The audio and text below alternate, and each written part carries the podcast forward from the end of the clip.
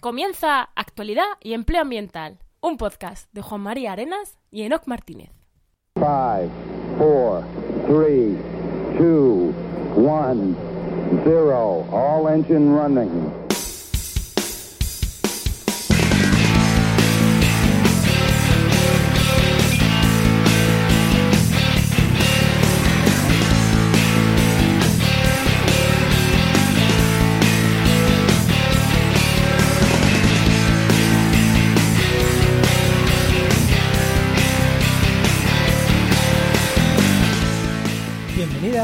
Y Empleo Ambiental. Estás en tu podcast donde comentamos algunas de las noticias que nos depara la política, la sociedad, la ciencia y en definitiva lo que nos apetezca siempre que tenga que ver con el medio ambiente y el empleo. Pero además te ayudamos a encontrar trabajo en el sector.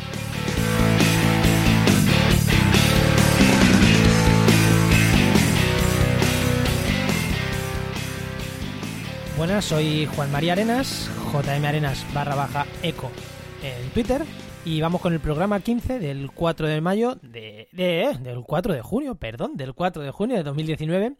Hoy con Patricia Villarrubia de Green Arendal, que es una asociación noruega de comunicación y divulgación científica. Ahora os contaré qué, qué viene a hacer aquí. Pero antes, como siempre, eh, al otro lado de la fibra tenemos a Enoch Martínez, Enoch MM en Twitter. Buenas, Enoch, ¿qué tal?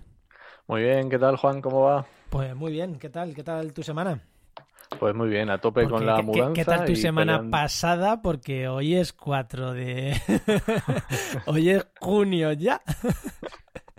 No, no, bien, bien, bien. Eh, ya te digo, a tope con la mudanza, con el internet de la nueva casa que me está dando unos quebraderos de cabeza bastante interesantes. Pero bueno, espero que, que no, que no haya problemas con eso. Y nada, eh, todos los días de viajes, de, con el- las ofertas acá, de empleo, de todo un poco. Vale. Pues yo, yo esta semana voy a contar qué he hecho la semana pasada, porque estamos grabando en la semana. A ver, para quien no lo sepa, como Enoch iba a estar esta semana de mudanza, que empieza a incorporarse a su nuevo trabajo, esto lo estamos grabando la semana anterior. Hoy estamos a 30 de mayo, creo. Pero Sí, estamos grabando hoy, lo sentimos, pero creo que creo que eh, no había otra manera de hacerlo. Y bueno, y mi semana, ya, ya sí que he hecho cosas esta semana, que, pues bueno, quiero recomendar el Oikos del, hablando sobre Pin of Science con Ana Peña, que la hemos tenido también en este, en este podcast. Y, bueno, ha estado bastante interesante, que este ya sí que lo tengo publicado y está bastante interesante. También decir que esta semana he estado mirando lo del Podcast Day. Ya dije que quería ir a algún congreso de podcasting y me ha apuntado ya al Podcast Days. Te queda Sí, pendiente ahí. apuntarte. Además, yo Sí, me he apuntado junto junto a Ana Peña y a su, chi- y a su compañera de, de, ondu- de ondulados. Y yo, nosotros nos hemos apuntado con un pack. Tú, Enoch, te vas a tener que apuntar solo. No vamos a hacer Sí, equipo contigo. No pasa nada. Y también decir que ya hemos terminado, o creo que hemos terminado, o sea, he terminado porque entre hoy y mañana voy a cerrar ya la web del departamento, de febimed.org, del departamento de la Universidad de Cádiz. Ya la digo porque ya estará disponible, el, el 4 de junio ya estará esta web disponible. Así que dejaré la nota del programa por si quiere alguien echarle un vistazo. Y nada, y preparándome la charla que tengo mañana 5 de junio en, en Endesa sobre reducción del consumo de plásticos de un solo uso. Que hoy plásticos. que hoy, que hoy vamos a hablar de ese tema. Y, y nada, ya os contaré bien, bien la charla, ¿no? Qué tal ha ido y demás, porque tienen de eso un programa de reducción de plásticos a nivel interno. Y me dijeron que si les puede dar una charla sobre esto, así que para allá que me voy. Espero aprender mucho en el podcast de hoy, porque gran parte de lo que, de lo que aprenda, pues se lo contaré, se lo contaré también a, a la gente endesa. Esto, esto funciona así, ¿no?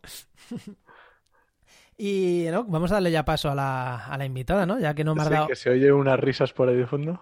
Eso es porque tenemos a alguien. Tenemos a alguien aquí. Sí. Bueno, pues nuestra invitada es Patricia Villarrubia Gómez, de Grit, de Grit Arendal. Que cuéntanos. Buenas, Patricia. Hola, o muy Pati, buenas. Pati, no Pati. Vamos a llamarte Pati, Pati. Pati, Pati está bien. Nada, ¿Qué? hola, muy buenas. Pues lo primero, ¿qué es Grit Arendal? Cuéntanos qué es, por, ya que hemos dicho que vienes de ahí, aunque lo primero es decir que tú vienes como tú, como- vas a hablar tú de ti, de tus cosas que sabes, pero bueno, Ahí, ahí. ya que hemos dicho que eres de esta, o esta asociación o ONG, pues cuéntanos mm, dónde, dónde trabajas brevemente. Ok. No, pues Grid Arendal es una organización sin ánimo de lucro que lo que hace eh, es investigación científica, así como divulgación y comunicación de ciencia, eh, que está, que está ligada al gobierno noruego, casi, casi siempre, o a Naciones Unidas para el Medio Ambiente.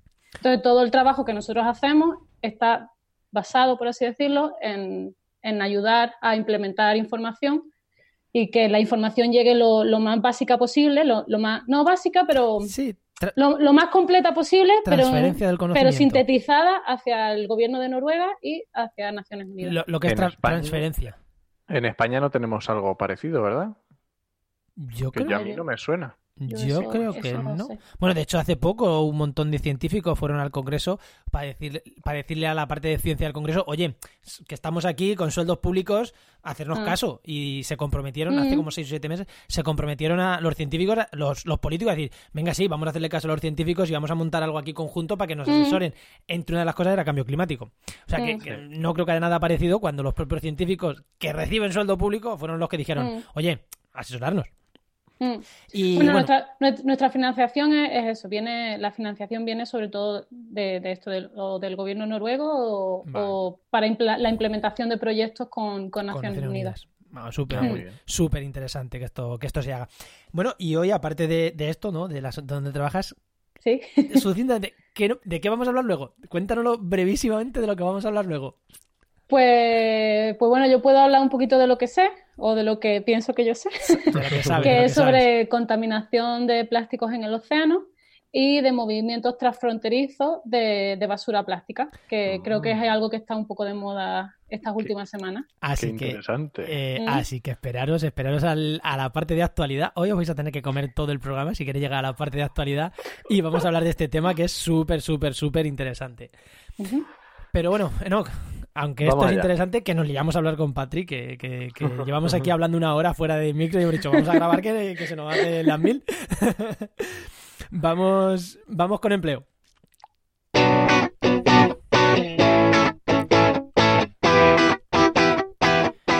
Y vamos con la sección de empleo, ya sabéis, este podcast tiene sentido eh, o está asociado a la web trabajenmedioambiente.com, tu web para buscar empleo en el sector del medio ambiente, en el sector amplio del medio ambiente. ¿Qué tenemos esta semana, Enoch? Pues eh, esta semana tenemos un porrón de ofertas de empleo. Estamos grabando a día 30, entonces no sé cuántas ofertas va a haber el día 4, pero bueno, en las últimas semanas está viendo unas 160, 170, así que imagino que por ahí irá. Sobre 160, 170 ofertas de empleo activas, siempre lo he remarcado, activas. Son ofertas a las que puedes aplicar, ¿no? Como se, Aunque en la página web vayas a la página 2, página 3, página 5, página 6, página 7, todavía siguen activas. O sea, aunque estén al final, todavía siguen activas. Sí, para eso usar el buscador, que es más rápido que todo. Pero bueno, si queréis ir navegando, si estás sin trabajo y tienes tiempo libre, pues a lo mejor puedes ir navegando entre todas. Y ahí eso, sobre 170 no andaremos. El, sí, por ahí lunes, que siempre las decimos a lunes, pero es imposible decirlas al unísono. y... de empleo público no ha habido mucho esta semana. Ha habido algún ayuntamiento, el ayuntamiento de Girona sacó un puesto, eh, investigación en la Universidad Rey Juan Carlos, pero no ha habido demasiado. Así que, que la oferta de empleo público siempre las decimos porque muchas veces hay 50 plazas, 30 plazas, por eso siempre hacemos hincapié, pero esta semana no tenemos mega ofertas de esas. Eh, bueno, ya que tenemos aquí a Patti, que es una exiliada, ¿no? Que hace poco nos dijeron, expatriada y nos dijeron que no dijéramos eso, que, quedaba fatal, no sé por qué. No me acuerdo bien por lo que nos lo comentaron, pero seguro que Andrés Peredo, que fue el que nos lo comentó, no lo volverá a decir. que tengo una expatriada. Mm, una fugada. ¿Dónde estás? ¿Dónde estás? Pues ahora mismo estoy en Arendal, eh, que es una ciudad chiquita al sur de Noruega. Estoy como unas cuatro horas eh, hacia el sur, desde Oslo. Y estás allí, evidentemente, porque las ofertas de trabajo.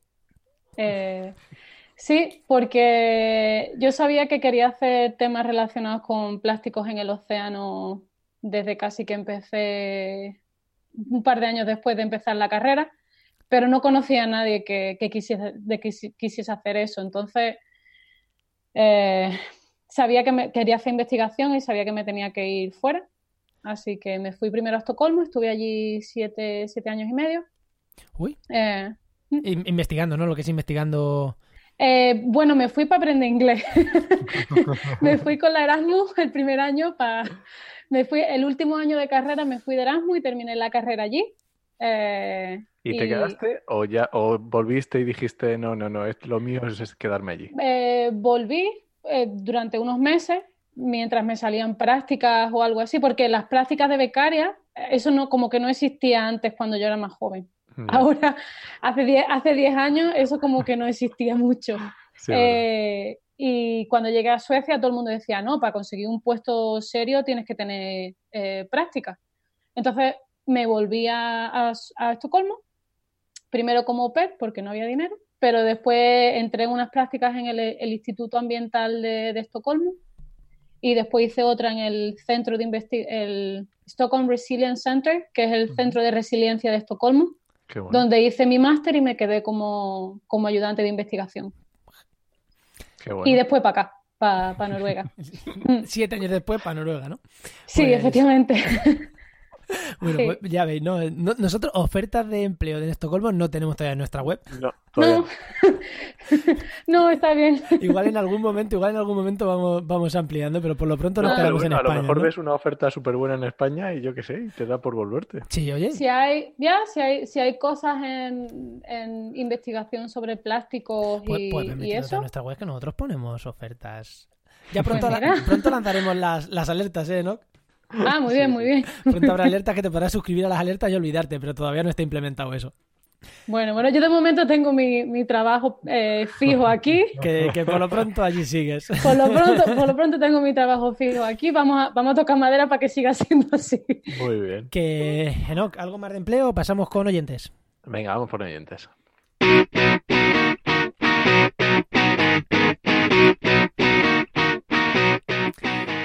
Y vamos con la sección de oyentes, Enoch. Eh, ¿Qué tenemos esta semana? ¿Meto el Pues guau, guau, guau, guau o tenemos algo? Eh, puedes meter el guau guau guau, te dejo. ¿Metemos el guau, guau, guau, guau? Venga.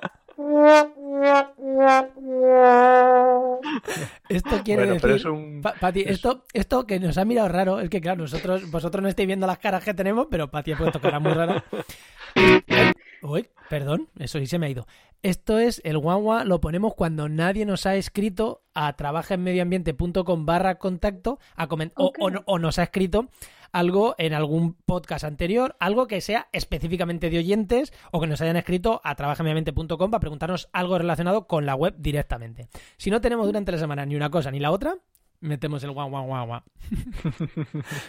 Pero bueno, esta vez, esta semana lo que hemos tenido es bastante movimiento en alguna noticia de Facebook, que ha, traído bastante cola. Y vamos a comentar una rapidito, que fueron, la, noticia decía, voluntarios retiran más de una tonelada de plantas invasoras en las, islas CIES, ¿vale? Y ha tenido bastante movimiento porque efectivamente nosotros lo poníamos como diciendo, pero por favor, o sea, ¿cómo es posible que tenga aquí voluntarios y... Y efectivamente ha habido comentarios de ese estilo. Decía, por ejemplo, pongo de Rafael Cledera, que decía, estoy de acuerdo con el post, eh, la actividad de los voluntarios en- es encomiable y admirable, por supuesto, y estoy seguro que todos en esta página hacemos un tripo o otro de voluntariado. Y estoy seguro que todos hacemos eh, eso, un tipo u otro de voluntariado, ¿no? Pero que la conservación dependa exclusivamente de la buena fe de la gente es una vergüenza. Y las instituciones deben implicarse más. Mm. Yo creo que en esto estamos muy de acuerdo. Yo en- estamos muy de acuerdo todos. Y de hecho, Enoch, eh, para quien no lo sepa y esté escuchando este programa, sabéis que tengo otro podcast que se llama Oikos. El programa 2 de mi podcast Oikos, vamos ya por el veintitantos. El con 2 María Sánchez fue con. María Sánchez Murciano, que es una chica que había escrito un artículo en Nueva Revolución sobre el voluntariado y que es colaboradora mía desde aquel momento, es colaboradora nuestra o mía en, en la web restricciondeecosistemas.com y en sus redes sociales principalmente. Y estuvimos hablando del voluntariado, ¿no? Y hablábamos justo de estas cosas, que un voluntario, no, o sea, la restauración de ecosistemas no puede quedar en manos de voluntarios. La chica también tiene el máster en restauración de ecosistemas. Y, y ha trabajado mucho en voluntariado, ella trabajaba mucho en voluntariado y nos criticaba exactamente lo mismo. Así que quien quiera escucharlo, también que vaya ahí, que hablamos largo y tendido sobre esto. Lo es las que notas del programa. Y es que además justo una, un- eh, Blanca Rodríguez respondía justamente eso, decía, el voluntariado ambiental se ha convertido en un puro intrusismo laboral para los que nos hemos formado para dedicarnos a la conservación. Y así las, las administraciones se, va- se lavan las manos. Y es que es justo, justo esto. Sí, Entonces, yo lo, lo opino, ¿no? Pues estaba- eh, la, la conversación iba en este sentido. Y luego estaba muy bien, lo voy a comentar también porque aparece, eh, os comentaba también una chica, Lauriña Rodríguez, y decía, aún quedan muchas por quitar. Si alguien se apunta, pues como poniendo, porque se ve que ella estuvo allí y decía, bueno, no hicimos todo lo que nos hubiera gustado. Así que bueno, eh, ahí Sí, está la reflexión. Vale, pues algo que apuntar, ya que estás aquí, Pati, ya te hemos dicho, habla cuando quieras. Si quieres algo decir algo, Pues, pues bueno, yo, yo te tengo que, yo te tengo que decir que, que estoy de acuerdo con vosotros, pero totalmente de acuerdo con, con vosotros. Creo que, que las administraciones deberían de poner, poner más dinero en, en conservación, de eso no hay duda, y debería de recaer en, en profesionales. Pero yo también tengo que decir que yo hice mi, yo he hecho varios voluntariados. Eh, uno de ellos fue con, con Natura 2000, un proyecto de conservación de tortugas en Cabo Verde Qué que bueno. ahí fue, ahí fue donde yo descubrí mi pasión no solamente por las tortugas, sino decidí que yo tenía que hacer algo por los plásticos. Eh, y tengo que decir que si no fuese por los voluntarios, la conservación de tortugas marinas sería bastante, bastante eh, diferente desde un punto de vista negativo. Sí. Entonces, hay- estoy de acuerdo con vosotros en el, en el hecho de que la- las administraciones tienen que poner dinero en conservación, pero darle un aplauso súper grande a todos los voluntarios que, que ayudan al medio ambiente. yo totalmente de acuerdo contigo, Mm, y, pero voy a hacer una puntualización. Eh, los voluntarios son buena mano de obra, pero Ajá, sí, nunca, nunca, nunca, nunca, nunca, nunca pueden dirigir las labores que hay que realizar. Porque hay mucha ONG con mucha buena intención que sale al campo a plantar árboles porque es lo guay Mm, y se están mm. cargando ecosistemas súper valiosos, pero hay- han hecho lo guay, han plantado árboles. No está Sí, dirigido sí. por profesionales de la restauración No, de ecosistemas. O sea, por Mi profesionales que sepan. Entonces, Mi voluntariado estaba, estaba, eh, estaba está dirigido por Mar- eh, María Medina, una súper profesional que trabaja en la universidad y eh, eh, no, no, no. Está, está muy controlado. Bien, Eh, ahí, bueno. Hay profesionales, hay profesionales muy grandes detrás de- del bien, proyecto. ahí, Sí. bueno, vale, mm, te lo compro. Sí, sí. Vale. Sí, sí, sí. Vale, sí, pero es que hay veces que no. Hay veces que es 100% voluntariado y ahí no, Ah. nunca. Ya. Bueno, No, una pena, una pena. Más Eh. dinero, más dinero para el medio ambiente. estamos aquí Ya. que se nos ha, se nos ha ido Enoch. Eh, ya, ya no, ya vuelve, ya vuelve. No sé qué ha pasado, Enoch. ¿Qué ha, qué ha pasado? Que te has levantado corriendo cuando iba a darle, cuando te estaba hablando. Que no puede ser que me llaman por teléfono. Y cuélgale, el cuélgale. fijo, y es que el móvil es muy fácil silenciarlo, pero el fijo yo no sé, eso no se silencia nunca. Se descuelga. Oye, no, vamos a una última cosa.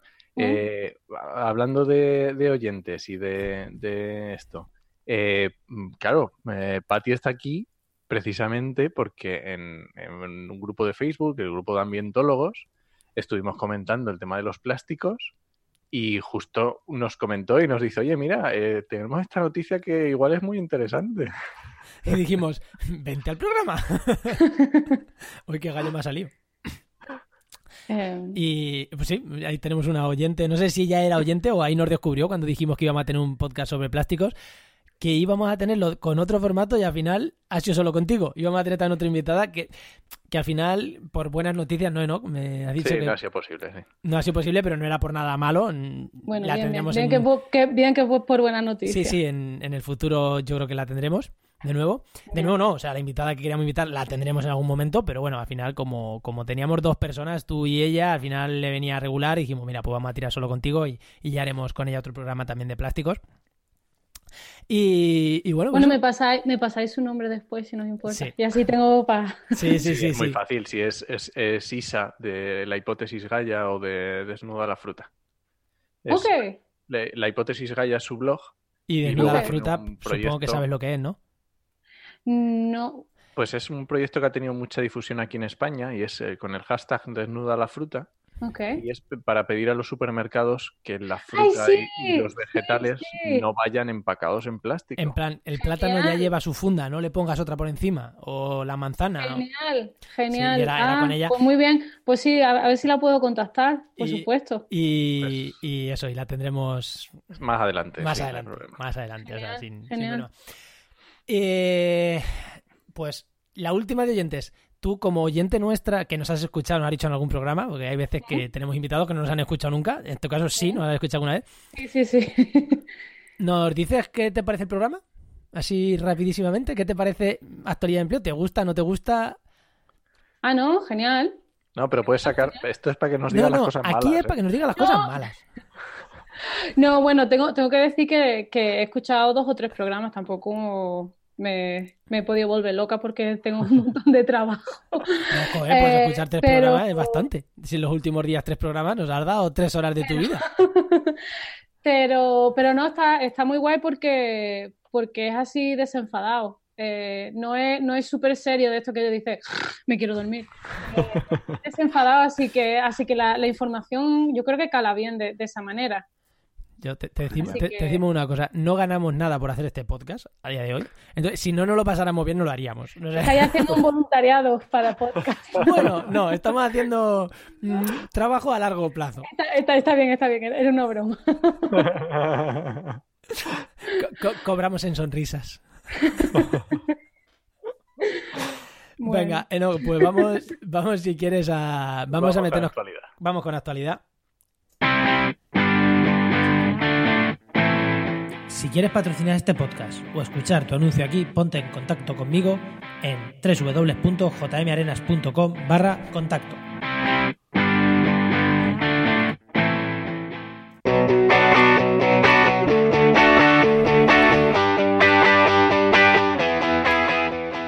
Bueno, y tras, tras el anuncio, ¿no? el autoanuncio, a ver si algún patrocinador se anima a, a patrocinar este podcast. A ver si alguien se va animando a meter publicidad. Pues vamos con la, vamos con la actualidad. Así que, no, mm, bueno, que se me había ido la tablet. Vamos con la actualidad. Si normalmente lo que hacemos es arrancar la sección de actualidad eh, con la entrevista a la, a la persona invitada cuando la persona invitada mm, es de actualidad. Y, pero hoy vamos a hacerlo al revés. Vamos a comentar dos noticias de pasada súper rápidas y ya vamos con la entrevista lo que los 20 minutitos o media hora que nos haga falta. Eh, ¿Arrancas tú con la primera, no? Sí, venga, vamos a hacer rapidito. Hay un... Es que nos lo han mandado y nos parece muy interesante y justamente hoy que hablamos de plásticos y es un proyecto de un documental que se llama Por un puñado de basura, ¿vale? Que es sobre basura en el eh, desierto de tabernas, ¿vale?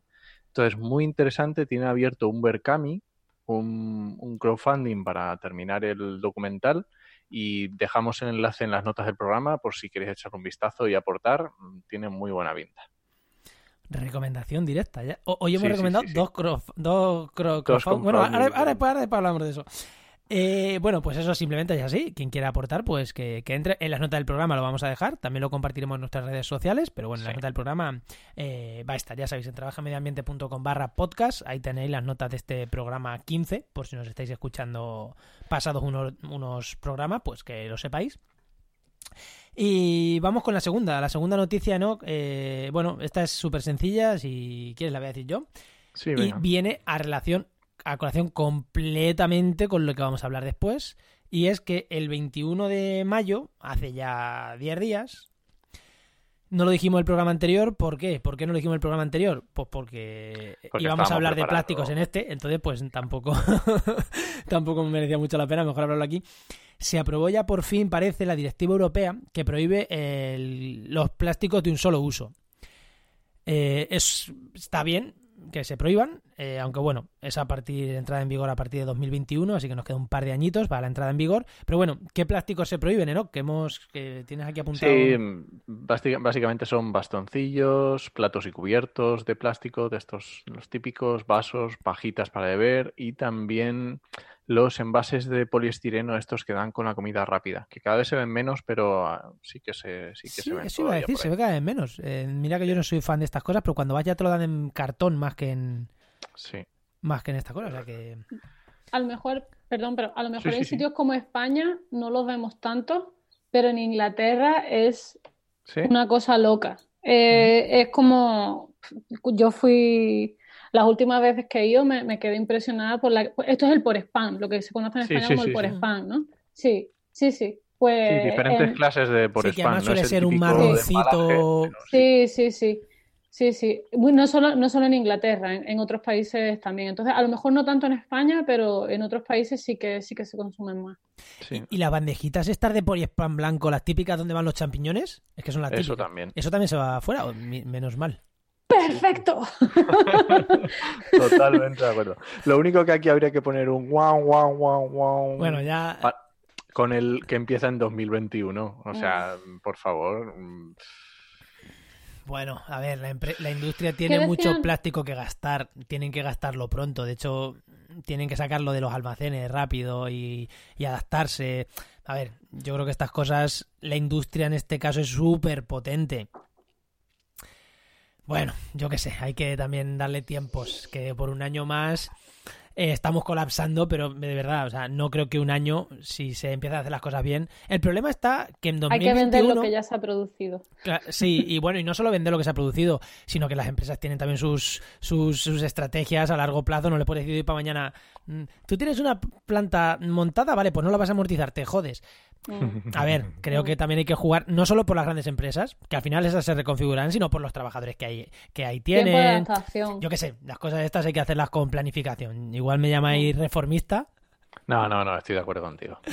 un, tiempo, un tiempo de adaptación. Yo creo que sí. Y, bueno, ¿y esto ahora tienen que transcribirlo las directivas europeas o cómo? Porque claro, esto es una directiva europea, la las, los Estados miembros tienen que adaptarlo o no.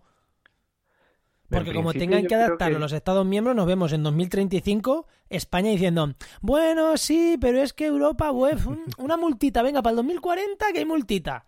O no, o es de obligatorio cumplimiento desde ya. ¿Sabéis algo? Mm, no te puedo decir. Yo creo que, a ver, no, no, o sea, esto es cuñadeo total, ¿eh? Pero yo creo que sí es de obligado cumplimiento, aunque lo tengan que transponer. Vale, o sea, bueno, la directiva Marco del Agua también lo es y mira. Sí, bueno. Yo pienso, pienso lo mismo que no, pero es lo que, lo que dice, a lo mejor es cuñadeo. Sí, no, no, sé. Me, la juego ahí. Ah. Esperemos que llevéis razón. Yo creo que va a ser como la directiva Marco del Agua, que van a decir, eh, bueno. Esperemos que no. Esperemos que no. Y bueno, y una vez que hemos hablado de este tema, llevamos ya 25 minutos del programa, o sea que nos quedan media horita para acabar, o sea que tenemos 20 minutos por lo menos para hablar en profundidad de, de lo que venimos a hablar, de lo que venimos a hablar. Mm, y venimos a hablar la noticia, ya hemos dicho que, que Patty nos comentó y nos dijo, oye, igual os interese esto, tal, y os puedo contar cosas, porque en el grupo de ambientólogos, ¿no? Enoch puso una noticia que decía algo así como que Malasia nos devuelve los contenedores de plásticos. Efectivamente. Algo así.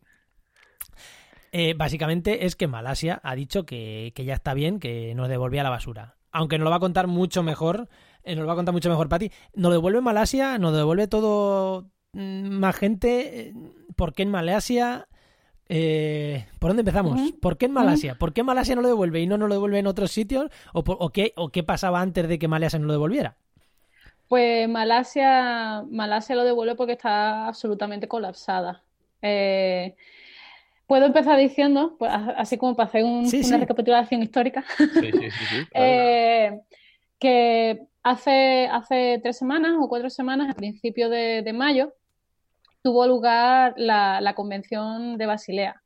Eh, y, en, en, este, en, esta, en esta convención, la Noruega, el gobierno noruego, hizo una serie de propuestas para que el tipo de, de, plástico, el movimiento transfronterizo de plástico, es decir, lo que nosotros mandamos, los residuos plásticos que nosotros mandamos a, antes mandábamos a China, que ahora se, mandan a otros países, que ahora lo veremos, eh, para que hubiese algún tipo de control. Porque China ya ha dicho, ya tenemos bastante plásticos.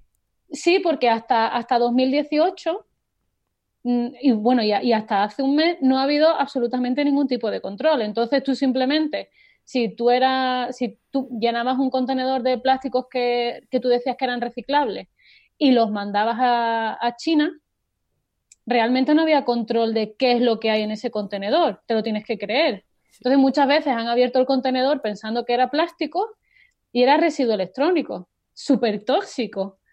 Eh, y que sea plástico, y, en el caso de que lo abriesen y fuese plástico, a lo mejor era plástico que estaba absolutamente eh, sucio, que es peligroso para la salud, porque tú no lo mandas hoy a China y te llega mañana. Claro, se tira. porque hay, porque claro, entonces, para nuestro, en, en Grid Arendal lo que hicimos fue un, un, documento, un, documento cortito eh, sobre, sobre esto, sobre los movimientos transfronterizos de, plásticos. Eh, y, descubrimos, hemos hecho algunas figuras y descubrimos que, que ya como habían hecho, dicho otros científicos, eh, los países desarrollados eh, Estados Unidos, Europa, eh, mandamos gran parte, gran parte de lo que nosotros decimos que reciclamos, eso que en nuestras estadísticas cuenta como que está reciclado,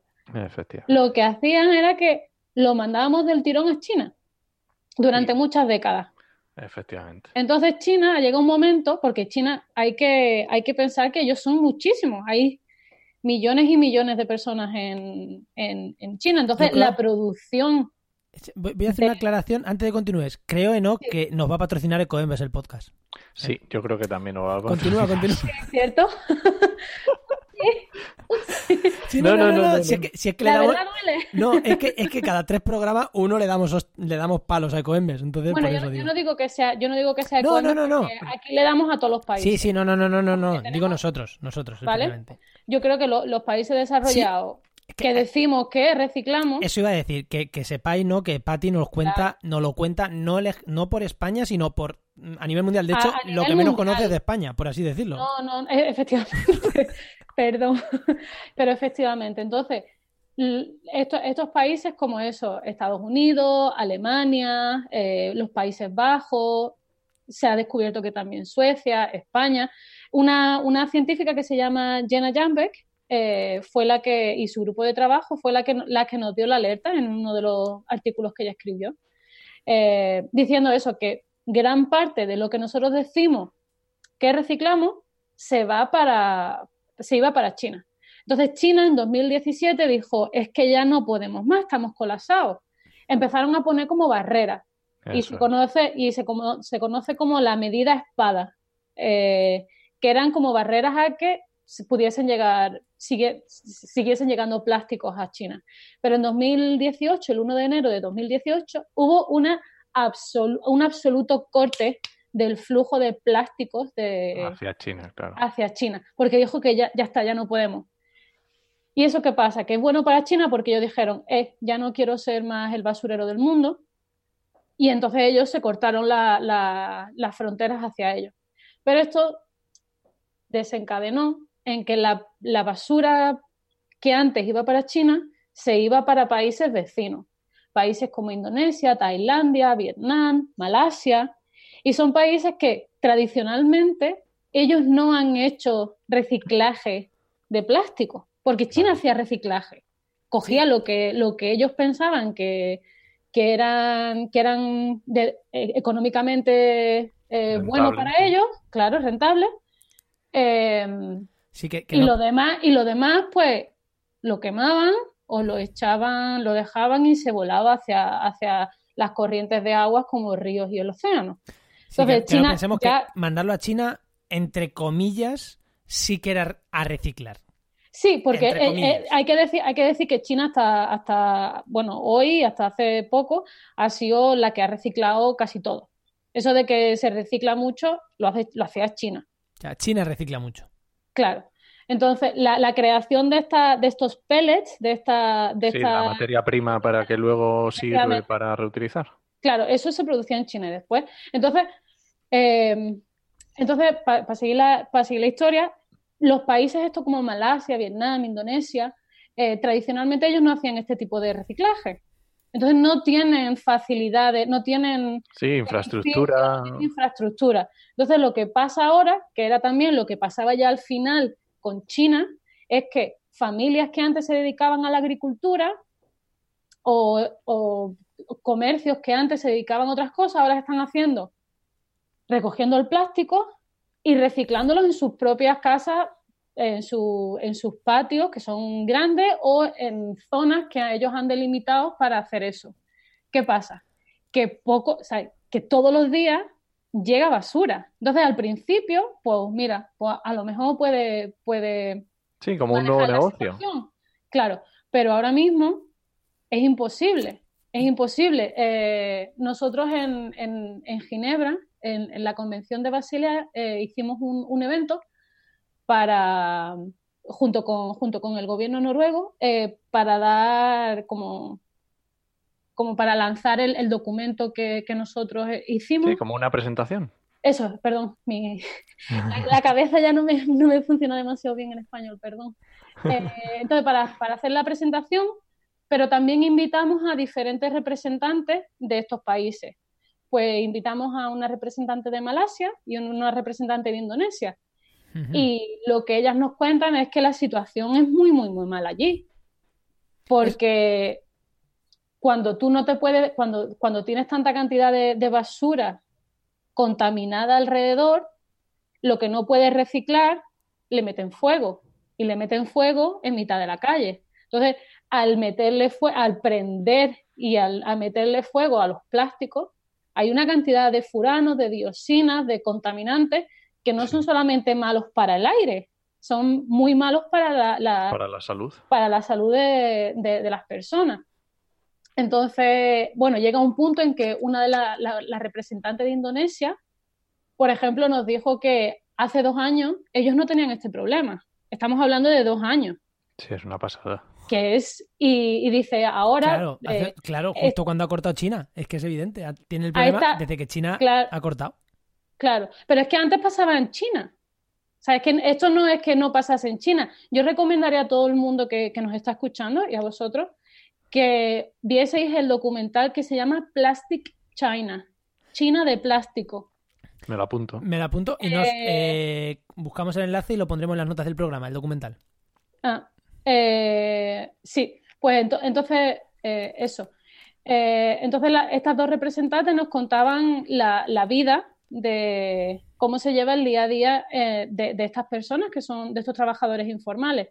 Y la verdad es que, es desesperanzador porque a mí lo que es desesperanzador es que es algo que nosotros pensamos que lo estamos haciendo bien por reciclar que a nosotros nos dicen que ese plástico se recicla en nuestros países y nosotros lo mandamos. Y a nivel mundial, esto en las estadísticas aparece como que España recicla tanto, Suecia recicla tanto, Alemania recicla tanto. Y lo que, lo que se hace realmente hasta ahora, lo que se ha hecho, ha sido enviar esta, esta cantidad de basura a otros países que parte de ella se reciclaba y se recicla, pero otra parte de ella se, se queda en el, en el medio ambiente. Pues.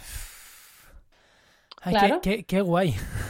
Sí, ¿verdad? Y es que, además es, curioso porque la noticia saltó por cinco contenedores que Malasia ha devuelto a España. Ojalá fuesen cinco. Claro, no, pero es que el problema de estos cinco contenedores es que iban residuos peligrosos. Claro. O sea, ellos, o sea, el problema no viene por el tema del plástico, por o sea, que tengan mucho, tal cual.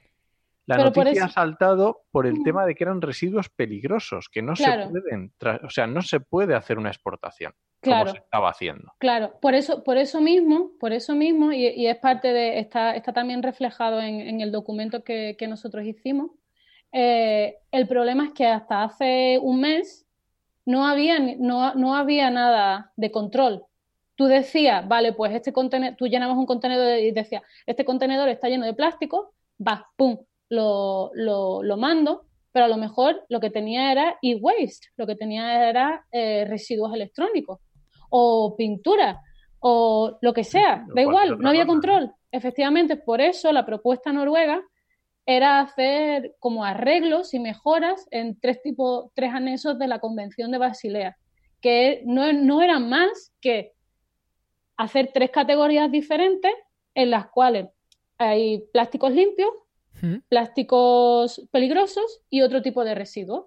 Simplemente tan fácil como eso. Organizar las exportaciones en, tres tipos de, categorías y claro, tú recibir un llamar, llamar o ponerte en contacto, lo que sea, con el punto de destino y decir, te estoy mandando esto, este tipo de estos contenedores, te van a llegar en tal, tal, el número es este, el número de para que tú puedas hacer un, para que puedas hacer un seguimiento del, contenedor y que ese país te diga, vale, lo estamos esperando. Ya independientemente de qué, país sea, pero que haya una regulación. Y al final, después de mucho trabajo y una semana de conversaciones, aprobaron esta propuesta noruega. Bueno, bien. A ver si. Genial, genial, no, no genial porque es que. Cumplan. Claro, porque es que antes no había nada. A ver, yo os voy a contar mi experiencia en estos casos. Yo tengo algo de experiencia en temas de exportación. De... Sí.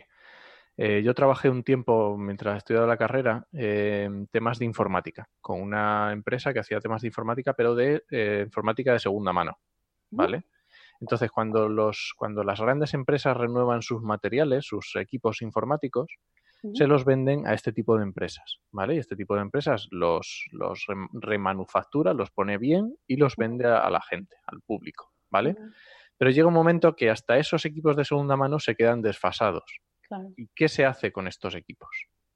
Pues estos equipos se envían a países fuera de Europa, porque allí son más baratos, son más, eh, digamos que, que les pueden servir durante un tiempo porque son más baratos, tienen una tecnología menos avanzada y les sirven perfectamente. Vale, eso sería, digamos, si todo fuera perfecto, ¿vale? Pero ¿cuál es el problema? Que ese receptor que está en un país de África o que está en China tiene un comercial aquí en España, tiene un trader, un alguien que es el que hace los negocios, que no siempre trabaja de la mejor forma. Entonces puede ser que mm, compre unos supuestos plásticos y cuando le lleguen a destino llegue otra cosa completamente diferente. Por mm. esto es lo que estaba diciendo Patti, que es muy importante. Junto, perdón eh, si, te corto, pero justo, justo en relación a tu comentario, otro de los invitados que nosotros tuvimos en, la presentación en este evento en, Ginebra eh, era de eh, Martin Burke. Un, es un, él es un, es un, un, comerciante, es un empresario que tiene, que son, que él tiene una, una empresa de reciclaje en Estados Unidos, en, en, Berkeley, en California. Me suena el nombre, sí. Sí. Y, y Center creo, creo, que era el, nombre de su organización. Pues bueno, a mí la, historia de Martin eh, me encanta, porque Martin como eh, tienen una ONG que hace reciclaje o que intenta hacer reciclaje. Entonces, como puedes imaginar, ellos van en pro del medio ambiente. Entonces, sus prácticas siempre han el, sus prácticas han sido como intentado ser las mejores que, que se pueden para que haya un medio ambiente mejor. Y un día, cuando empezó, cuando él vio que, el ambiente en China estaba como cambiando un poco, él dijo, bueno, espérate, mm, no me fío demasiado de lo que tú has dicho de los traders, de los intermediarios. de los intermediarios. claro, no me fío mucho de qué es lo que está pasando con nuestros reciclables, con nuestros plásticos que nosotros mandamos. Efectivamente. Afuera. Y él lo que hizo es que puso en, la, en los paquetes, en el, porque lo que hacían en, California era que lo, lo Sí, lo empacaban. Y lo, lo, empacaban, lo ponían todo junto en un bales, se llama en inglés, no sé cómo, en, pilas. No sé si sí, contenedores, pero tampoco sí. En... No, bueno, sí. Con lo que, lo, una vez que lo, que lo ordenaban por, tipo de plástico, una vez que lo ordenaban por tipos de plástico, le metía un GPS dentro tuvo, para que funcionase hasta el final del destino, lo tuvo que intentar ¿eh? varias veces. Sí, eso es difícil. Sí, sí, sí. Él, ha, perfeccionado la metodología de, seguimiento. Pues entonces lo que hacía es que, él metió un GPS para ver dónde, cuáles eran las paradas y cuántos intermediarios había entre, entre ellos. Entonces, lo que él descubrió es que no llegaba al sitio donde él pagaba extra para que fuese de una manera más limpia. Entonces, incluso, vamos a decir Ecoember o lo que sea, me da igual, la empresa. Hay empresas que han intentado hacer absolutamente todo lo que había en sus manos para hacerlo mejor por el medio ambiente. Y tampoco. Pero se ha demostrado que el sistema estaba tan roto, estaba tan mal, que incluso haciéndolo lo mejor posible, no, no ha llegado. Entonces, por, eso es tan importante que se haya pasado esta, esta propuesta noruega, por ponerle un nombre. Sí, sí, Vamos, porque, porque de esta manera va a haber control, pero creo que hasta no va a empezar a estar en, en vigor realmente hasta 2021 también. Bueno, mira, en este caso se tendría que empezar antes, que ahí no hay mucho que cambiar en la empresa. fíjate que aquí yo lo implementaría cuanto antes posible. Sí, pero ah. bueno, 2021 Pero, pero también ¿eh? son, muchos son muchos los países que, han dicho que, están involucrados. Y también son muchos. y es a nivel global. O, casi. administrativamente son muchos. Es mucho trabajo, es mucho trabajo administrativo detrás, entonces. Pero por eso, por eso digo que, que hay veces que incluso haciéndolo lo mejor posible y, y habiendo creado una empresa para mejorar el medio ambiente, te encuentras con este tipo de cosas. Pues, Sí, sí, sí, sí. Pero es que nos pasaba, en mi ejemplo que os pasaba, nos pasaba a nosotros, porque nosotros a, a veces hacíamos contenedores de material informático que funcionaba perfecto, pero hay veces que hacíamos contenedores de material que no funcionaba, Claro, ¿vale? Pero claro, tú lo estás haciendo desde, desde, tu, desde aquí, lo estás haciendo dejando todas las cosas claras, poniendo todo, haciéndolo Mm. todo perfecto, con todo, Mm. siguiendo todos los trámites, pero tú no sabes si está llegando al mismo sitio, funciona o no Claro. funcione. claro. También ot- otro de los problemas con, con los con los ¿cómo se llama? Con los contenedores que se man- que se mandaban o que se- todavía se mandan, como no hay control, tú puedes poner, como puedes poner lo que sea, o puedes intentar de hacer un par de, un par de pasos de, de este país a este país, está bien hecho, y de este país a este país también. Pero a lo mejor el intermediario que tú pensabas que lo iba a hacer bien, no lo ha hecho. va y lo hace mal. Entonces, aunque tú lo intentas hacer bien, Sí. te lo deniegan y se quedan, pues, no sé, si- no sé cuánto, una de, la- de las representantes de, de Indonesia o de Malasia decían, no sé cuánto, cuántos contenedores al día, al día llegan al país. Y es, un- es una barbaridad porque si tú no tienes infraestructura, es más, una de las cosas que, que nos dijo la, la representante Yuyun de, de Indonesia era que, que hay plástico, pues no todos los plásticos tienen el mismo valor, ¿cierto? A la hora de Claro, reciclarse. evidentemente. Entonces, los plásticos duros, eso sí, los, los, los plásticos como el eh, PET, Sí. Sí, el PET. PET, Sí. eso sí que los recicla, nos encargamos nosotros de que se recicle bien, porque esos Claro, son, porque- tienen mucho valor. Es Entonces, lo que llega, lo que llega a China o lo que llegan a otros países, pues son, son cosas con menor, con de, de menor valor. Y Eh, mezclados. y mezclado, que- que los efectivamente. Entonces- muy- lo- una pregunta, los que son muy interesantes económicamente, esos sí que se reciclan en, en origen, o sea, se reciclan en España. Puede, seguramente un porcentaje de ellos se reciclará en origen, pero y si no se, se reciclan en origen, ya- seguramente ya se encargarán de que se recicle en otro Sí, país no, en se- condiciones. Claro, no, porque ese país, va, ese país va a decir, oye, esto me lo pagan bien, aquí lo hago bien. Claro, claro, claro. Mm. Que eso, eso, bueno, entonces lo que nos decía Yuyun era que como hay tipos de plásticos, como son lo- los film Sí. Sí. y mucho, mucho, mucho eh, packaging, em- embalaje de las comidas, Sí, sí, sí, sí. terminan no teniendo mucho valor. Entonces, lo que nos decía, lo que nos dice ella que está pasando es que la gente compra lo que ellos piensan que pueden reciclar, que pueden procesar en su, Sí, en su casa. En en su su sistema. casa, sí. en su sistema, eh, que es un sistema que es horrible, Sí, manual. porque como, lo- como son improvisados, Sí, sí, Tú a sí, lo mejor- es o- vergonzoso. os cuento, os cuento el, el sistema así eh, facilillo y ahora, hoy ahora vuelvo otra vez si nos importa. Lo que tú haces, lo que hacen es que limpian los plásticos en agua, en piscinas de agua que no tienen ningún tipo de tratamiento, son agua que Sí, tú sí, las ves y son grises, ¿vale? Pues ahí lo, lo- lo- lo lavan con algún tipo de jabón o lo que sea, eh, lo pican, pasa a, otra pro- a otro proceso que lo pican y en la picadora está al aire libre o casi al aire libre. Entonces, la cantidad de microplásticos Que, ellos están respirando y que se van para, el medio ambiente es horrible.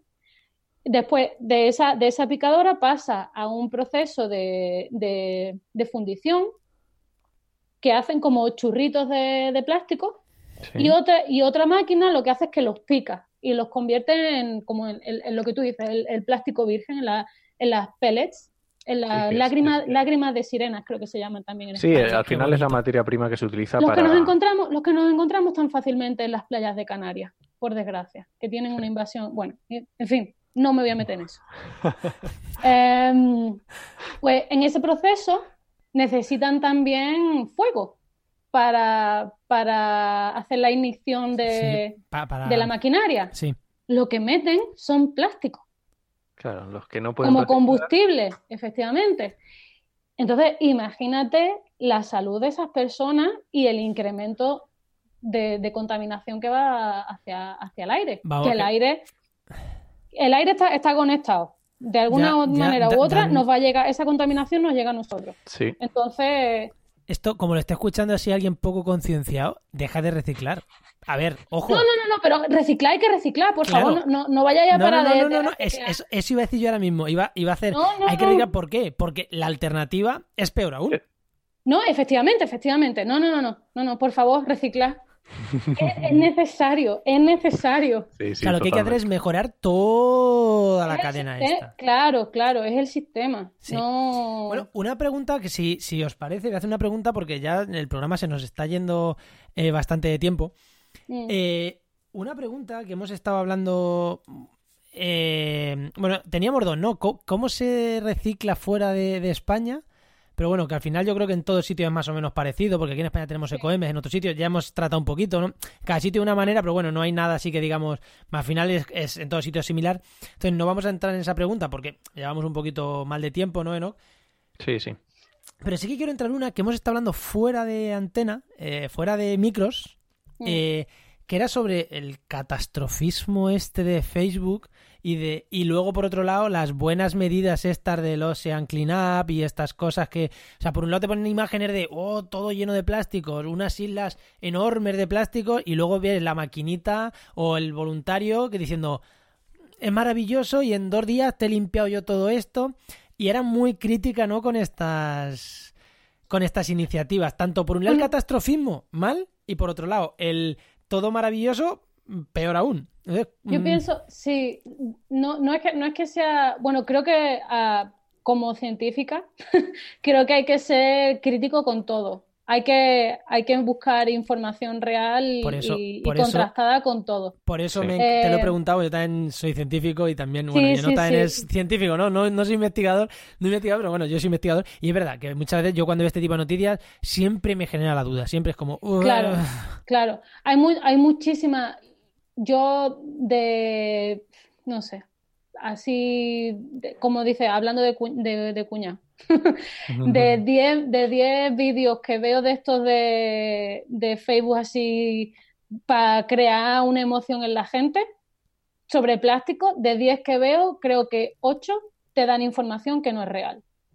Por Mm, ejemplo, las islas de plástico. Es una mentira, eso no existe.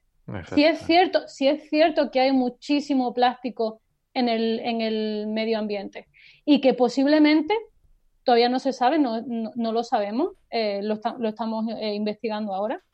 Eh, no, no sabemos cómo va a repercutir a nivel planetario o a nivel global o a nivel de ecosistema o de, po- de población. Pero no hay islas. El plástico lo que hace es que cuando pasa el tiempo se va hundiendo. Se va hundiendo y, y termina, el, el destino final es el fondo del mar. O sea, lo que hay son en todo caso islotes. Lo- No, tampoco. Bueno, lo, No, que, no. lo que hay, lo, que- lo que sí hay son cuando, cuando vemos, por ejemplo, tortugas que están Sí. enganchadas en, en redes Sí. de, de pesca. Las redes de pesca son, mal- son malísimas y, y- y hay redes de pesca que son kilométricas. Sí. Entonces, esas en, algo, en algún momento sí que están en el, sí que están en la superficie, nosotros los vemos. Y hay agrega- agregación de, distinto- de distintos tipos de... Claro, porque al final las imágenes las han tomado en algún lado. Las imágenes estar de hay una isla. Eso Pero no hay imágenes- isla, no hay isla, no hay isla. Eso, eso es absolutamente incierto. Tú te vas al me- a, la mitad de, de uno de los giros, te vas al, al giro de, del norte del Pacífico, que es el que más Sí, el que acumulación de plástico tienes, y no te vas a encontrar una isla. Cero. Lo que hay, lo Tú que hay no son- puedes, no, no hay isla que puedes caminar sobre eso, ella. Lo que hay es que hay más concentración de plástico por centímetro cúbico de agua. Muy bien, perfecto. Te lo sabes, te lo sabes muy bien. Claro, ¿no? E- e- Es, así. Entonces lo que tú ves son más, bo- más botellas ah, en, en un mismo minuto, ves más, más concentración de botellas y de, y de, y de bolsas de plástico flotando que en, otro, en otras zonas. Pero eso es lo que nosotros vemos son los primeros centímetros de la superficie. Ese-. El 1% de los plásticos está en superficie. El otro 99% está en la columna de agua y debajo en, en el fondo del En mar. el fondo, ¿no? Entonces, todo lo que es, para mí, todo lo que sea irse a mitad del mar a intentar limpiar algo, me produce un poco de, de escepticismo, ¿puedo decir? Sí, sí. Sí, Va, de- de- por de decir puedes. Y yo creo que es también correcto. Ah, vale, vale. me, me produce, me produce un poco de escepticismo porque lo que hay que hacer es retener el plástico que potencialmente pueda llegar al, al océano Antes de que En llegue. origen. antes, antes de que llegue. Y hay tecnologías que son más baratas y mucho más efectivas Que eh, luego ir a limpiarlo. Que no ir a mitad del océano a limpiarlo, porque también una de las cosas es que si tú utilizas una corriente de agua que está en mitad, el- la- la- Sí, sí, las sí. corrientes oceánicas, si tú utilizas eso como tu maquinaria energética para que te acumu- para que te lleve el, el plástico a ese sitio, también vas a capturar animales. Claro. Y ellos no tienen, ellos no tienen un análisis de riesgo ambiental hecho. En, el- en- en caso, en caso de este, de, de este famoso proyecto. Sí, Que a mí me, que a mí me parece genial porque fueron ellos los que, los que dieron el pelotazo informativo a nivel mundial sobre los plásticos. Eso no se lo puede quitar absolutamente nadie. Sí, estamos en lo de ¿Vale? estamos en lo de siempre, ¿no? Es como cuando criticamos, aquí hemos criticado algunas veces el excesivo eh, el impacto excesivo que se tiene del glifosato, ciertas cosas que dices que sí, que son peligrosas, pero vamos a tratar las cosas con números y con datos y, y hablando de la realidad. En este caso, Mm. que sí, que existe mucho plástico en el mar, que Sí. sí, no hay duda, pero no existen las islas como tal. Y la limpieza es que sí, que han hecho una labor muy buena. Han puesto los plásticos, el, el problema de los plásticos en el mar en boca de todo el mundo, sí, pero la solución no es la que están ellos dando, entre comillas. O sea que Hay, me- mucha- hay, mucho- hay, hay mu- muchos tipos de soluciones, se tienen que dar a la vez, tienen que ser simultáneas para que nosotros lleguemos a, a un, a un estado en el que eh, haya océanos libres de plástico. No hay una sola solución que vaya a ser la solución. La solución. No, Vale. y la limpieza, la limpieza de playa es, es muy necesaria porque el plástico en las playas no solamente tiene un riesgo de peligrosidad ambiental, por así decirlo, o de peligrosidad entre comillas ambiental, sino que a las personas nos afecta emocionalmente y a nivel psicológico Sí. de ver que nuestras playas están, y hay estudios, no, no soy yo hippie que lo dice, sino que hay estudios, hay estudios de, hay estudios hechos sobre, sobre Sí, ello. es un valor ecosistémico. Claro. Entonces, otra cosa, y ya lo podemos dejar aquí si queréis, solamente para otro, otro mito que es, en relación a todo lo que he hecho, he, he dicho anteriormente, es que, es que los países asiáticos y China son los culpables de todo, porque hay 10 ríos en el mundo que son los que más contaminan y nos están contaminando a nosotros. Eso es una eso, eso es haberse leído mm, medio trozo de un, de un Paper. eh, paper, de un abstract, del resumen del- de, de un artículo científico y haber hecho la interpretación que a ellos le han dado la gana.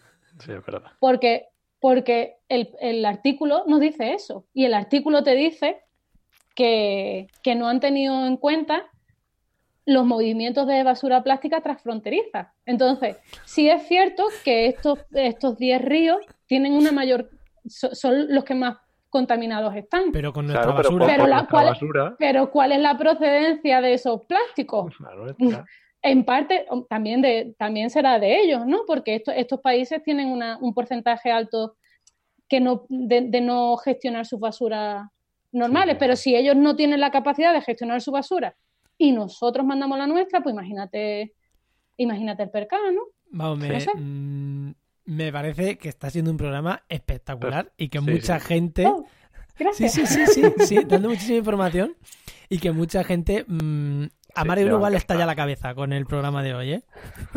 y eh, son los programas que me encantan, los que se, los que se toca, o sea, con visión científica, leches, con visión de contar la realidad como es, que me parece que me parece espectacular, vamos, eh, me parece espectacular todo lo que nos has contado Eh, y creo, espero, espero sinceramente que llegue que llegue y que lo escuche mucha gente. Enoch, vamos a hablar tú y yo a ver cómo, cómo, cómo ampliamos este mensaje Sí, lo máximo posible, que este, que hacemos. este programa igual se merece algo especial.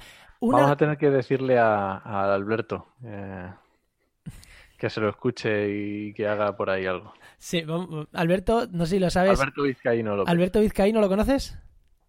Eh, creo que no. Pues tiene un blog que se llama. De hecho, hemos puesto aquí una, en un artículo que vamos a Sí, comentar lo- suyo. Simple lo, lo vamos a, a poner, solamente lo vamos a mencionar. Eh, Alberto Vizcaíno, Albizlo en redes, en Twitter, escribió un artículo que se llama ¿Cómo llegaron tus envases a Malasia? Ah, genial. de un blog que Y se llama productor de sostenibilidad Eso Punto es. Y, y echarle un vistazo porque y que- está muy bien. y que hay que hablar con él. Definitivamente, Sí, sí. Que, que no, la última vez que hablé con él venía del hospital que se había roto una pierna o, o recuerdo un E15, algo así, el pobre. Pobre. Le escribí y me dijo, espera, luego te contesto, que estoy jodido. O sea que igual no hace tanto, así que igual tiene todavía tiempo para escuchárselo tranquilamente. Mm. Igual, igual no le interesa que digamos esto al pobre, pero un abrazo, Alberto. Ah, igual era un E15 y se curó en tres días, ¿eh? que no me acuerdo exactamente qué es lo que le pasaba al pobre. Igual era un E15 pequeño, pero creo que, que si sigue malo, le mandamos un abrazo desde aquí para que se recupere lo antes posible, que esperemos que ya esté bien. Pues pasamos con pasamos con la última sección. Todavía no te despedimos, vamos ¿eh? allá. Vamos, a, vamos con la última sección. Vamos rapidito.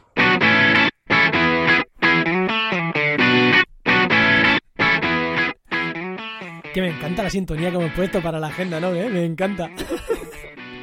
¿Cómo no la Bueno, pusimos para una de las secciones anteriores?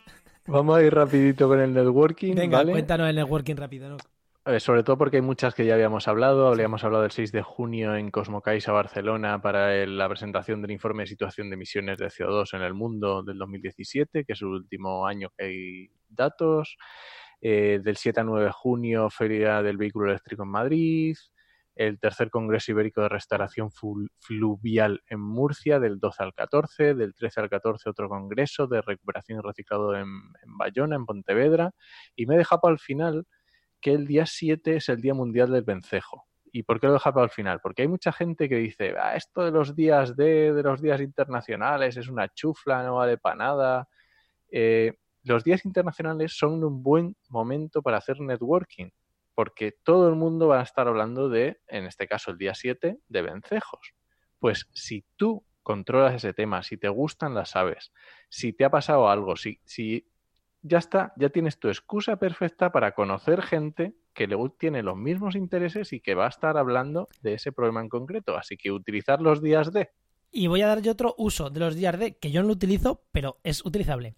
Si colaboras o si quieres utilizar, colaboras con algún medio de comunicación o estás planteándote a colaborar con algún medio de comunicación, a ver, el periódico de tu pueblo o de tu ciudad, que ahí están ávidos de que escribas cosas, si te gustan los vencejos, de Escribe. ello, proponles, oye, os escribo un artículo para el día del vencejo y escribes un pequeño artículo periodístico para el día del vencejo. Si es en tu pueblo, pues igual te conoce la gente de tu pueblo que eres un experto en temas de aves y no lo sabía la gente. Es una forma también de mejorar tu marca personal. Eh, Sí. Y esto a nivel de empleo siempre es bueno. Así que ahí dejamos el día del vencejo. Y Enoch, Día del Medio Ambiente. Bueno, 5 por de junio. pero es que me parece tan obvio ese que yo Bueno, sé. pero yo qué sé, vamos a decirlo también. El Día del Medio Ambiente 5 de junio, volvemos a lo mismo, aprovecharlo. Pasa que sí, es un- demasiado amplio, ¿no? Pero, oye, se puede aprovechar también para, para hacer Sí, networking claro, y para hacer imagen de marca. Efectivamente. Pues mm, nos vamos a ir despidiendo. Siempre, Pati, siempre decimos al invitado, bueno, de estas últimas semanas, que si tiene algún evento así cercano que promocionar o que patrocinar o, o algún evento de networking, a ti ni te hemos avisado porque es que que nos digas que hay un evento sobre no sé qué en Estocolmo, pues va a ser pues, pues, o en Noruega o en Oslo, pues muy bien, pues vale. Bueno, sí que, sí que puedo decir que no pronto, es en octubre, eh, pero hay una conferencia que se llama la Conferencia de Nuestros Océanos en Oslo, que la llevan de Sustainable Ocean Alliance, que es la alianza de los océanos sostenibles, que es una, yo pertenezco a ella, eh, y llevan, llevan cosas de todo, todo lo que está relacionado con el océano, pero desde la gente joven. Entonces, ahora mismo tienen una, tienen abierto, tienen abierto el plazo de, de inscripción para esta, para esta conferencia, que si te dedicas al mar, sabes un, sabes inglés y a lo mejor tienes un poco de dinero o te lo pueden financiar también, dependiendo de cómo y Sí. cuándo lo solicites. eh, se puede venir del 24 y 25 de octubre a Oslo, a la conferencia. La conferencia es, es- es a nivel político lo, de lo, lo más representativo a nivel mundial que, que hay, por así decirlo. Pues, joder, Eh, súper va, interesante. va de directores de, de empresas multinacionales, eh, ministros y presidentes de países. Así que sí, sí, es, es una conferencia potente, potente y hay muy pocas plazas. A ver a quién mandamos re- en relativo. Yo he estado, los dos años anteriores estuve en Malta y estuve en Bali. Eh, y en Bali éramos 200 personas, 200 jóvenes hablando solamente de cosas de océano, increíble. Qué bueno. Eh, sí, sí, es una, y además es una, la organización está, está eh, la, la lleva Daniela Fernández, que tiene 24, 25 años, es Uy. impresionante, es impresionante. Por favor, buscarla, Sustainable Ocean Alliance, y es el Youth Summit para el Our Ocean Conference. Luego, os, puedo dejar, os puedo dejar Sí, sí. hay que Lo inscribirse y tienes que ser seleccionado, pero por favor, solicitarla porque puede ser un, un cambio en vuestra vida un poco guay. Networking de verdad. Esto no es irte A al tope, bar de a tu tope. pueblo o a la asociación de tu pueblo a hacer. No, no. Ahí, de verdad. Si, si A apuntas tope, ahí. a tope, a tope, a tope. eh, Y eh, no sé este año en Oslo, pero en Bali a los representantes jóvenes nos pagaron el hotel. No Ah, sé cómo va a ser este año, pero oye, a lo mejor, A lo mejor Bueno. no, no cuesta lo mismo un hotel en Oslo que en Bali. efectivamente. Igual. Igual lo caro a Bali era el billete de avión y, y lo barato el hotel y aquí es al revés. Yo tengo, yo hice amigas allí que hicieron crowdfunding para pagárselo todo. Y a lo mejor son 600 euros el, el vuelo a Bali. A Noruega te puede costar 150 Ya euros. con tiempo, sí, si Claro. no. Y, y- y si trabajas para una, una ONG o alguna universidad, igual te lo, hasta, te lo financian al final. lo Efectivamente.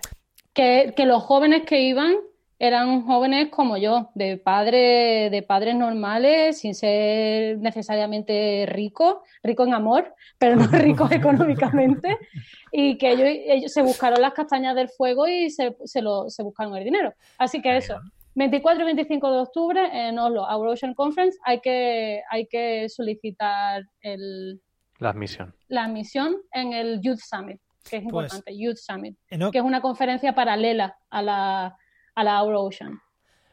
Pues vamos, una recomendación genial, Genial, networking, genial. recomendación. Y Enoch, hemos dicho hoy, hemos dicho hoy, que esto es nuevo para la gente, que hoy vamos a empezar una sección que no va a tener todavía sintonía ni nada. No va a tener sintonía. No, que vamos a hacer, nada, dos recomendaciones, una Enoch y otra yo, de cosas que recomendamos. Eso es. Como nos ha hecho una recomendación buenísima que va más allá del networking, Patty, vamos a dejar, vamos a dar nuestras dos recomendaciones, nos despedimos y cerramos el programa.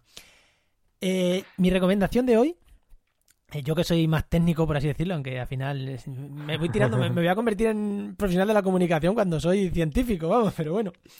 Yo voy a recomendar el, el- el Podcast Days, que es un, el- que es un evento de, de podcasting que hay en octubre, el 4 o 5 de octubre, al cual ya me he apuntado, ya lo he dicho al principio, que ya me he apuntado, y le voy a recomendar, no es por nada, o sea, porque hay un crowdfunding para terminar de, para poder montarlo, que creo que estaban ya cerca de llegar al mínimo necesario. Es un evento de, de podcasting profesional, o sea que la gente que va ahí mm, se hace comisión profesional. Yo voy a ir, no soy profesional todavía del podcasting, eh, o no sé si seré en algún momento, pero bueno, yo voy a ir, eh, no, espero también tenerte allí, y Sí. lo recomiendo porque además eso, es crowdfunding y bueno, y siempre viene bien que por lo menos se aseguren el que el que el proyecto se va a poder hacer, se va a poder hacer el congreso. Y si se sube y si se, consigue más dinero, pues ahí en la propia página hay un montón de qué se hará si se consiguen más cosas. Pues un café a los invitados, un evento, regalos, pero eso ya si se llega, llega al mínimo. Así que yo recomiendo el, los Podcast Days y el crowdfunding en concreto de los Podcast Days. ¿Tú, Enoch, qué nos recomiendas? Pues yo voy a recomendar otro crowdfunding que ya hemos hablado del tema del por un puñado de basura, buscarlo. Por Mm. un puñado de basura, el tema este del desierto de tabernas, que también tiene un crowdfunding, eh, echarle un vistazo. Y de Patty nos quedamos con la recomendación de lo de Oslo, que me ha parecido... Sí. Y que nos lo de diga Oslo, no, de Pati- lo del- el- Sí, eh, Oslo, Oslo, ha dicho Canal.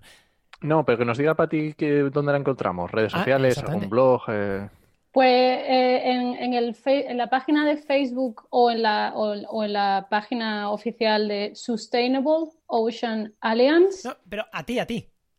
Ah, a mí. A ti, a ti. Sí, Ahora sí. a ti. Ah, vale, vale. ¿Dónde te encontramos pues, a ti? Pues en la, en el perfil de, de mi, puede ser en el perfil de mi, de mi organización, que es Grida, Grida tal y como suena, grida.no. perfecto. Vale. Y mi Facebook es Pati Villarrubia, tampoco. Y lo único, no comparto cosas personales, son dos cosas de, de plástico, Es- así que. Eso te iba a decir, que el perfil personal tuyo es un perfil profesional, por Ah. así decirlo, ¿no? Bueno, prof- profesional entre comillas, pero lo Sí, único que, que- Interesante. o Twitter, eh, arroba Patti con una, una T y una I latina, punto Villarrubia. ¿Es con una o con dos T's? ¿En Facebook es con una o con dos? En, en Twitter es con una T y una I latina porque no es muy largo, no cabía. Ah, Vale. y en Facebook la es otra con... con dos T y una Y. Sí, os dejaremos los enlaces en la nota del programa y si no, buscarla Ah. escribirnos. Si no, oye, ¿cómo era esta chica? ¿Qué tal? Y os lo decimos Mm. porque es verdad que todo lo que comentas es muy interesante y... Ah, En el perfil, en el perfil de, de mi organización está mi, mi email, que es patricia.villarrubia.grida.no eh, de Noruega. Y si tenéis cualquier pregunta o cualquier cosa, simplemente escribirme. Yo más que encantada de, de estar en contacto con gente de España. Genial. Genial, Vaya, genial, vaya. genial. Eh, creo que, Enoch, sinceramente, hemos dado un salto de calidad con este, con este podcast. Sí, ¿eh? sí, sí, sí. Anda, anda, pues. ha sido un fichaje muy Ha sido interesante. un fichaje Anda, muy anda. interesante. No Lo lo, que- veis, pero me pongo colorada. Lo que, me, lo que me da pena, lo que me da pena es que esto no lo tengamos todavía, porque vamos a empezar a grabarlos en, en vídeo, pero este todavía no. Nos ha pillado, nos ha pillado despeinados, entonces este todavía Joder, no. porque con la sudadera tipo Hey Joe. Pues nada, Enoch, si te parece, nos vamos a ir. Un, placer, Pati, haberte tenido aquí. Y Muchísimas gracias Muchas por gracias. invitarme y por, por dedicar algún tiempo a esto. Muchas gracias. venga, ahora ya nos despedimos fuera de antena, vamos a despedir el programa y nos despedimos fuera de antena. Que despedir el programa, Enoch, es. Tío, un programa súper largo, Enoch. Esto hay que, esto hay que ver Sí. cómo, nos, cómo nos ajustamos los tiempos, dos horas y. eh, o sea, una hora y doce minutos. Pero bueno, nos vamos. Nos vamos despidiendo. Recuerda que puedes encontrarnos en Evox, Spreaker, bla bla bla bla bla bla bla bla, Spotify y todos los sitios donde estamos. Donde escuchéis podcast, pues buscarnos que ahí estamos. Eh, os esperamos, bueno, y suscríbete que es gratis, que siempre decimos, suscríbete donde nos escuches, que es gratis, que no cuesta nada darle a suscribir y te, avis- y te avisa esto de que tu, tu, tu programa te avisa de que tenemos un nuevo programa. Pero bueno, suelen ser los martes, pero suscríbete. Os esperamos el, el martes que viene en un nuevo programa de actualidad y empleo ambiental y durante toda la semana en trabajamedioambiente.com y en nuestras redes sociales. Nos escuchamos. Adiós.